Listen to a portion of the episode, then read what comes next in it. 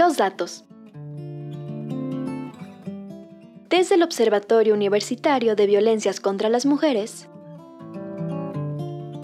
con Estela Casados. Hola, buen día. Soy Estela Casados González del Observatorio Universitario de Violencias contra las Mujeres.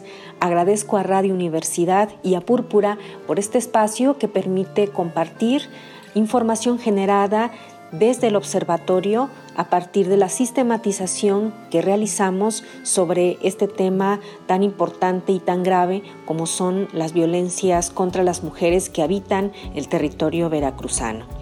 Les recuerdo que la información que compartimos la retomamos a nuestra vez de los medios de comunicación, concretamente de sus notas informativas que nos permiten conocer y percatarnos de diferentes eventos de violencia en el estado de Veracruz y que tienen por objeto a las mujeres.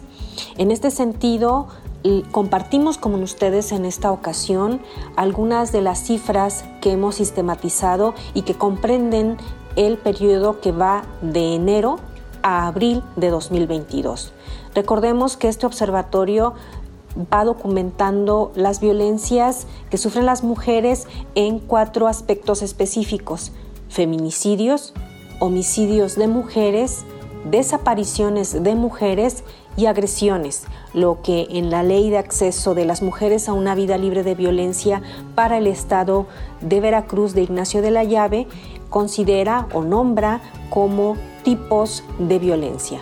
En ese sentido, hemos podido documentar en este periodo de enero a abril de 2022 un total de 37 casos que presentan algunas de las razones de género que el Código Penal del Estado de Veracruz establece para que dichos eventos sean considerados como feminicidios. Es decir, estamos hablando de un total de 37 feminicidios documentados. Por otro lado, tenemos también un registro de 42 homicidios de mujeres. Un total de 208 desapariciones de mujeres en este periodo que va de enero a abril de 2022.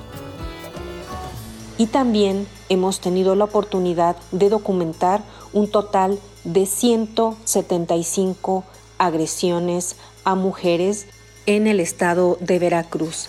Reiteramos que esta información es obtenida principalmente de medios de comunicación locales y también de la Comisión Estatal de Búsqueda de Personas, entre otras fuentes. Por lo que estas cifras son básicamente estimaciones numéricas que no debemos de dejar eh, de lado principalmente porque nos encontramos en una entidad federativa en donde se están eh, llevando a cabo o se han decretado dos declaratorias de alerta de violencia de género contra las mujeres por parte del gobierno federal, quien fue quien las implementó. Una de ellas precisamente por el delito de feminicidio y está gestionándose en estos momentos una tercera solicitud de declaratoria de alerta de violencia de género contra las mujeres por desaparición.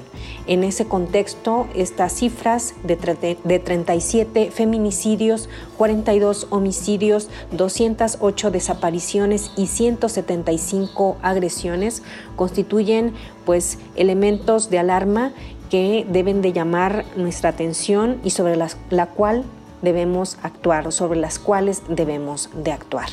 Yo soy Estela Casados González del Observatorio Universitario de Violencias contra las Mujeres.